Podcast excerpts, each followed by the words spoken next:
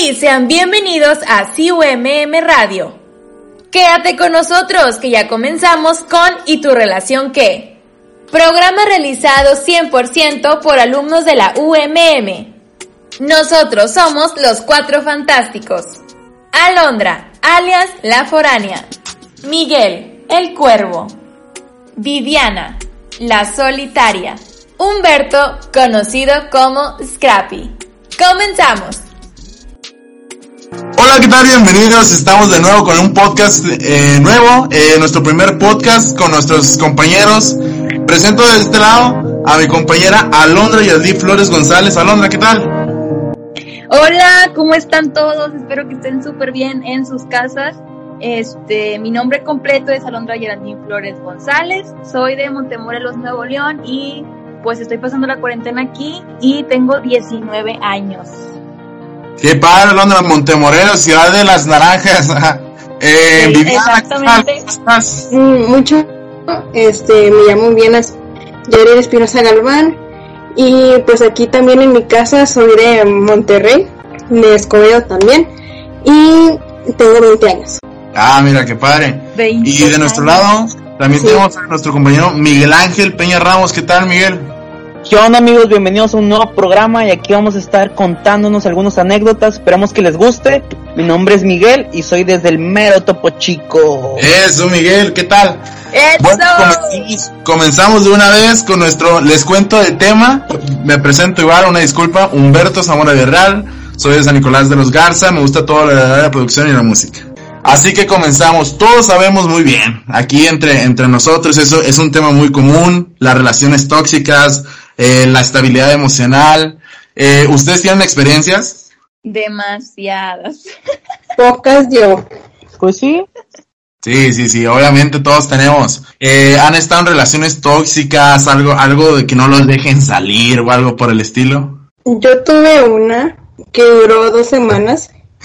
Este, fue algo muy, muy improvisado porque un amigo de él, este, me empezó a sacar plática. Y de la nada, mande. Chapulineando, como le dicen hoy en día. Claro que sí, claro que sí. Este, mi, mi ex, este, me empezó a sacar plática de Facebook y al día siguiente me dijo que si quería ser su novia y yo le dije como que, pues ni nos hablamos en físico porque estábamos en la, en ese entonces en la prepa. Ok, fue como amor a primer Era mensaje. como un amor en línea. Pues se puede decir así, pero pues siempre nos veíamos porque estábamos en el mismo salón. Entonces Pero, yo sea, le dije como era muy una, tóxico? pues mucho, mucho. ¿Por qué? ¿Qué no te dejaba hacer o, o qué pasaba? ¿Te, ¿Te decía que me bloquearas a tal amigo o algo por el estilo? Eh, no llegamos a ese extremo, pero como les digo, me dijo este que si quería ser su novia por mensaje de Facebook y yo a, a la siguiente semana le dije que sí, porque pues yo nunca había tenido novio y quería experimentar un poquito. Entonces, al día siguiente me, me abrazó y me dio, me dijo que me amaba, cosas que yo como que O sea, sí, o sea, yo Muy hasta me regaló un anillo. Sí, yo no lo podía ¿Un creer anillo? entonces. O sea, como de promesa. Sí. De que siempre íbamos a estar juntos y que no sé qué, y eso y eso otro. qué profundo. Y yo lo corté porque era muy, muy tóxico. No me dejaba, no me dejaba este, ni salir con mis amigas, ni salir afuera del salón, ni nada, nada, nada. Quería estar pegado junto a mí. Ya te sentías como abrumada, ya no, ya no es tan, tan libre como se dice, ¿verdad? Exactamente. Y pues yo le dije que ya no quería nada con él, pero él seguía, él seguía. Hasta la siguiente semana dije que porque, que porque me agarraba la mano, que porque este me abrazaba, y él me dijo como que pero todavía seguimos siendo novios, y fue una equivocación de él Oh, no darse cuenta. ya me imagino. Sí, esa fue una experiencia muy, muy rara que he tenido. ¿Ustedes Yo- qué piensan amigos? Un Pues- amigo, empezar una relación de temprano tiempo, ¿piensan que eso, qué pasó ahí? Yo siento que ya la traían, mira. Eh, O sea, ya iba, ya iba por Vivi, ya, ya la había investigado, le había gustado y iba por ella. No sé qué piense. ¿Tú qué piensas, Alondra? Pues yo pienso que uno se obsesiona demasiado con la gente. O a veces, o sea, sientes, sientes como ese miedo de que no querer dejar a esa persona por estar, por, o sea, por tener ese miedo a estar solo o que nadie te quiera. O sea, yo digo que fue eso. O sea, que fue como que una obsesión más que nada. Me sentí muy identificado lastimosamente. Ups. Bueno, yo les voy a contar una anécdota personal que, que yo no estoy ni, yo no estoy para saber ni ustedes para contarlo, pero aquí mis tres compañeros que, que podrán escuchar, Miguel, Viviana y Alondra, mis consejeros personales de toda la facultad, saben cada una de las historias que, que he pasado, pero yo estuve en una relación muy, muy, muy tóxica, donde aquí mi compañero Miguel era el principal que desde el inicio era, no salte de ahí hermano, no te metas. Es No con alguien religioso. Vámonos. Bueno, les cuento. Yo conozco una chica. eh, yo me dedico a la organización de eventos masivos, así que en uno de esos eventos conozco una chica. Al día siguiente empezamos a hablar, como a las dos semanas salimos. Era, era una persona muy cercana a mi familia. Y pues más que nada, como al mes nos hicimos novios, pero en ese tiempo había pues entre salidas que era como celos tóxicos. ¿A qué me refiero de que tal vez se enojaba si una chica iba por la calle y me sonreía o si la mesera me trataba muy bien? Era como, ¿qué tienes con ella? ¿Saben? Es como No. Sí, algo complicado. Y yo, yo recuerdo que mi compañera Alondra y Mike era como, no te metas ahí, bro. O sea, no, no lo hagas. O sea, salte de ahí. Pero todavía no ¿Me meto entraba. Cabe claro, todavía no entraba. No, Chapolín. Oh. Y pues al poco tiempo pues empezamos a andar. Y ella era muy, muy religiosa. Cabe decirlo así que era catequista. O sea, ya se imaginarán de que religión 100%. Los misa de lunes a viernes casi casi. ¿Qué pasó? De ella era muy concurrente ir a retiros espirituales. Y al principio yo, yo, yo creía mucho en eso, de que sí eran reales. Y me decía de que le quitaban el celular. Y no podía hablar por teléfono ni mandar mensajes. Em, al poco tiempo, una amiga mía se hace como su amiga y descubro que pues esos retiros no existían. Simplemente las publicaciones que compartí en ese tiempo las silenciaba y ponía estado no activo. O sea, nunca, nunca existieran esos retiros y pues realmente esos retiros eran como otro vato, para que me entiendan. Pero pues éramos conmigo. Era como, no vas a salir con estas personas, no vas a hacer esto, bloquea matales. Y pues yo confiaba en ella, ¿no? Como, pues no desconfías como de un sacerdote, es un ejemplo. Y fue como, Sí, ella se iba y pues yo aquí estoy. A mí me cae. Qué fuerte. Creo, creo que ahí se aplica más como el, ella me terminó aquí- a mí todavía porque hubo un ataque de celos tóxicos, porque yo quería salir con una compañera mía de toda la vida y se enojó y toda, pues ella, ella fue la, yo todavía no quería aceptarlo, yo quería volver con ella, pero pues creo que todo pasa por algo y me siento muy bien actualmente, mantengo una relación con otra persona, muy bien, todo estable, es como compras tu felicidad de alguna manera, digamos así. De hecho, hay una anécdota que antes de que empezara a andar mi compadre Humberto, yo le dije, ¿Qué vas a contar, compañero? te apuesto a que no vas a durar con ella, güey. Te apuesto. yo estaba de. Y gané la apuesta. Gané la apuesta. Le di un lapso de tiempo. Se lo decía cada semana, cada problema, vato. Sigue la apuesta, sigue la apuesta. Es que para que la esto, esto era algo que iba muy de la mano, pero por ejemplo, ella era, creo que es un poquito diferente, pero ella era muy, muy, muy de dinero, muy de dinero, como no se imaginan. Era como 18 años y ya tiene un Audi deportivo, para que me imaginen. Es como sus papás me veían pésimo porque pues yo era de clase común, media baja, media alta. Y es como, bro, ¿por qué andas con él si puedes andar con un hijo de un empresario exitoso? Y era como, me hacían mucho, mucho menos. Y no, no era bien recibido en ningún lado, pero pues yo como trataba de echarle ganas, ¿saben? O sea, era como, destruían mi autoestima, pero pues yo quería que me vieran bien. Ya fue después como, bro, ¿por qué estaba ahí metido? ¿Por qué no hice caso a Mike? Es que hay veces que sí es bueno cambiar por partes buenas o por de buenas razones, pero ya de que la clase social y todo eso, eso siento que ya es muy clasista. Eso está muy mal, amigos. Ustedes nunca, nunca, nunca se, fijan tanto en que si es de clase alta, clase baja. Ustedes no se fijen en eso, fíjense más en cómo los tratan. Al principio siempre se tienen que fijar en lo más importante, en cómo los tratan, cómo son con ellos, les ponen atención, les los procuran, están ahí con ustedes. Desde esos momentos ustedes se dan cuenta que si la persona realmente los quiere. ¿Ustedes no han pasado por algún algún imprevisto o algún tema donde los hagan menos tal vez por su forma de vestirse o de por su clase social, de que los vean mal pero se dan cuenta que son buenos, algún rollo así de que yo te vi, pensé que eras bien mala onda o algo por el estilo? Conmigo, definitivamente. ¿Qué te pasó? Cuando entré, cuando entré a la facultad, todos pensaban que yo era como que muy sangrona, si se podría decir así, pero decían que por la forma que yo vestía o cosas así, yo no, no, nada que ver. O sea, eso también pasa fuera y dentro de, de las relaciones. Sí. Muy frecuentemente también me pasa a mí. ¿Qué te dicen, Viviana? Es que yo siempre, a mí me gusta el negro y me dicen que, que si soy este, que si soy solitaria y todo eso, como que nada que ver. Tú, Mike, eh, contigo creo que sí aplica mucho eso porque en lo personal yo me considero de ese grupo.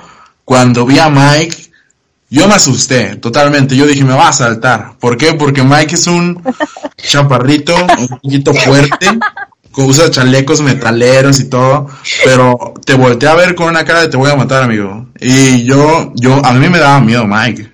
Es que es de los que, de los amigos que tú dices, prefiero que sea mi amigo a que sea mi A que enemigo. sea mi, mi enemigo, exacto.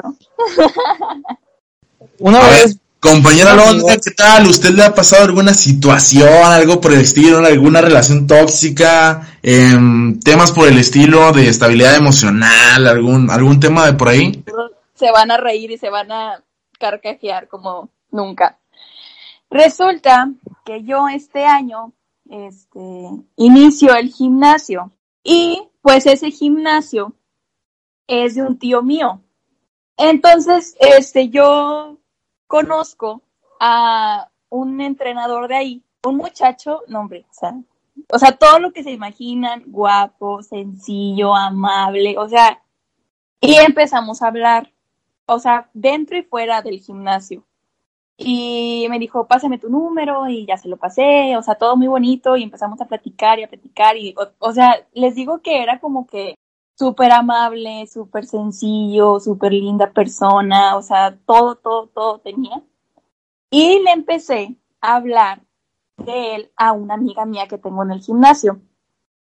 Y ya le empecé a hablar yo de él pues le platiqué pues todas sus virtudes y me dice, ah, sí, el hijo del dueño.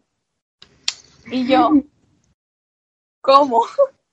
Me dijo, sí, él es el hijo del dueño. Chavos, el muchacho era mi primo. ¡Manches! ¡Qué impactante! Sí. O sea, no, no, no. Y yo me decepcioné mucho porque, Eso algo muy regio. ah, eso es de gente de rancho. Es de- sus. Saquen las primas, bien dirían los de aquí. Ay, no, pero, o sea, pasó, o sea, eso. Y pues yo tenía que hacer algo, porque obviamente la, la, ¿cómo se dice? La plática seguía fluyendo y, y todo.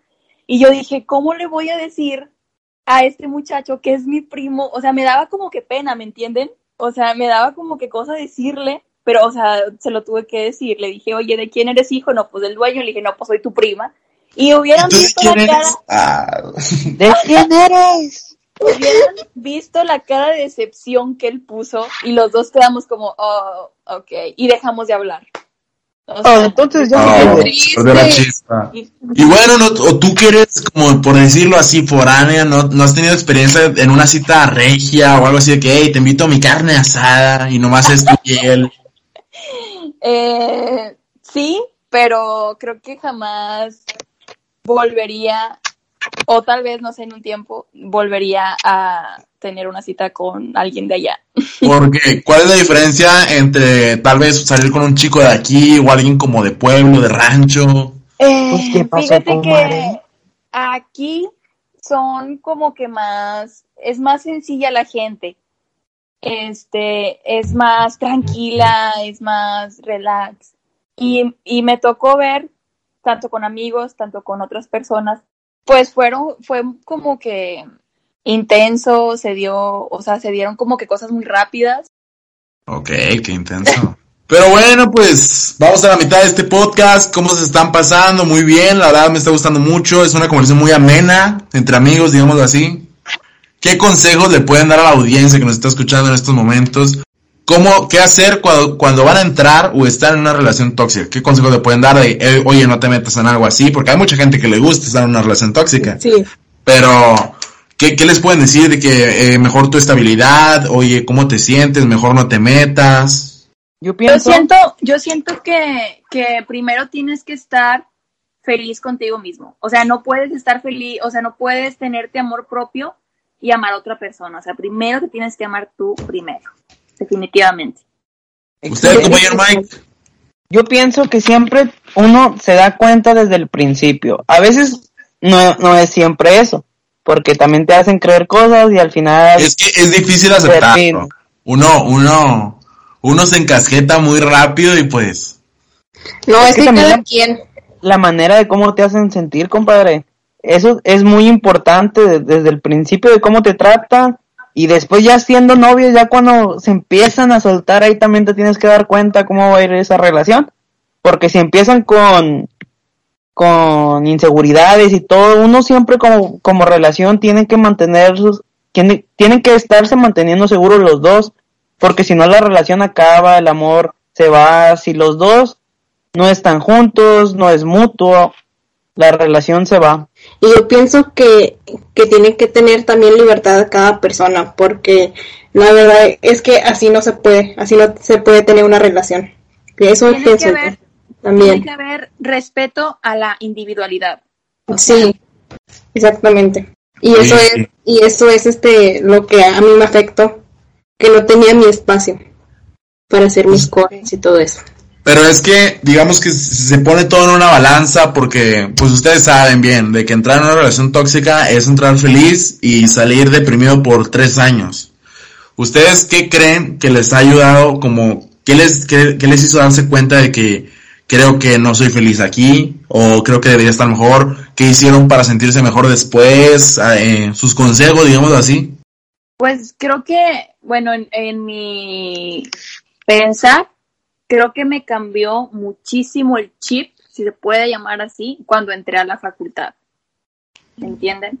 Creo que la universidad y la carrera y, y todo, o sea, te hace cambiar de que, bueno, yo quiero otras cosas, yo tengo otras ideas, ya planteé mis ideas para mi futuro y creo que eso es lo que te hace como que cambiar. Como que te motiva.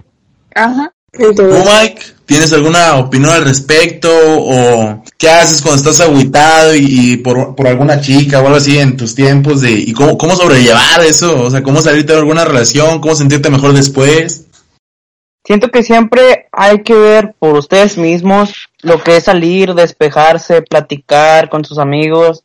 Siempre es bueno estar con los amigos porque son los que están para ti y más que nada el momento juntos, el momento de hacer olvidar las cosas malas es muy bueno mentalmente y para el cuerpo también.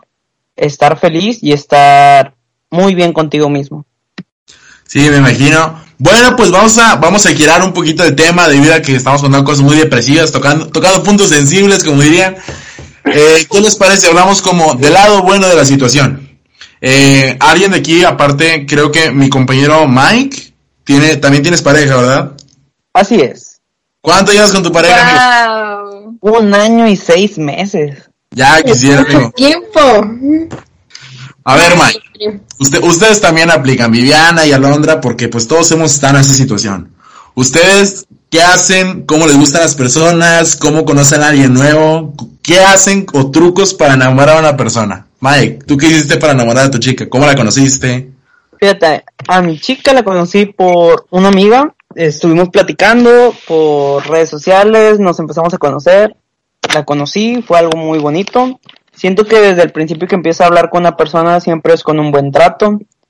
Eh, yo le dije que me llamaba la atención y todo empezó muy fluido, ella también a mí.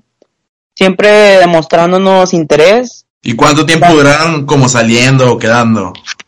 como saliendo, quedando. Fíjate, si tuvimos como unos tres meses. Ah, es bastante tiempo, se conocieron muy bien. Sí, o, o- sí, como unos tres meses o dos, compadre, pero fue más hablando a veces también por la red social, por las redes Ajá. sociales, y ya después de eso ya fue como que nos conocimos, y después de eso ya fuimos, nos fuimos yendo más profundo, conociéndonos más y más, y llegar al punto de ser novios, y, y hasta ahorita vamos muy bien, como te digo, estar atento a tu pareja, estar al pendiente de todo, cómo se siente, cómo está, los problemas que si llegan a tener siempre, siempre es bueno hablarlo, no estar de inmaduros o que uno sí o que uno no, siempre tienen que arreglar los dos porque la relación es de dos, todos son un equipo, los dos son un equipo, son una pareja, nunca olviden que siempre son los dos, pasa algo son los dos, arreglan algo son los dos, no siempre se debe de cargar las cosas a una simple persona. Compañera Alondra, ¿usted alguna experiencia, algún consejo que, que tenga para ligar? O, o, o mira, a ustedes se las voy a cambiar un poquito. Los hombres nos dicen que estamos medio tontos o, o medio zafados para entender las indirectas. ¿Ustedes qué hacen cuando quieren enamorar a un hombre? Para darnos cuenta, digámoslo así. Ah, mira, Todavía se usan esas técnicas de que agarrarse el cabello y morderse el labio, ya no. no, no, no, nada. O ya reaccionan poquitos en Instagram. Yo no he hecho algo así, de que agarrarme el pelo o, o cosas así, sino de que soy yo misma, ¿saben? O sea, yo no aparento ser otra persona o cosas así. Eso es lo que es, soy yo y se acabó. Y sí. Qué bonito. También a mí Ok. me ha pasado, Un amor de persona. me ha pasado una vez. ¿Qué hiciste, Viviana? Cuéntanos. Pues ser yo misma y en esa ocasión este estábamos estábamos este en la prepa este ya iba para salir eh, y yo siempre le ayudaba a un a un chavo a, a hacer sus cosas y todo eso porque yo era yo era este como que mm, la maestra si puede decir así de, de computación y siempre le ayudaba con sus cosas y así se fue dando pero nunca nunca fuimos nada Ay, Viviana. Qué triste Sí. historia. Vamos a darte un mitad y mitad aquí, aprovechando la situación para que con eso. Viviana Yarini. Le gusta la serigrafía y tiene 20 años. ¿Quieres conocerla? Mándale un Instagram. Viviana Yareli Espinosa. ¿Algún gusto que tengas, Viviana? Pues no. Ya saben, chavos, la pueden buscar en Facebook o en Instagram. Sigue disponible, 20 años, estudiante de comunicación, le gusta la serigrafía y la música de BTS. Claro que sí, pues ya estamos casi, casi a punto de acabar el podcast. Eh, ¿Qué les pareció? ¿Algún consejo todavía que les quieran dar? ¿Al- ¿Alguna enseñanza? ¿Algo, algo que quieran transmitir aún?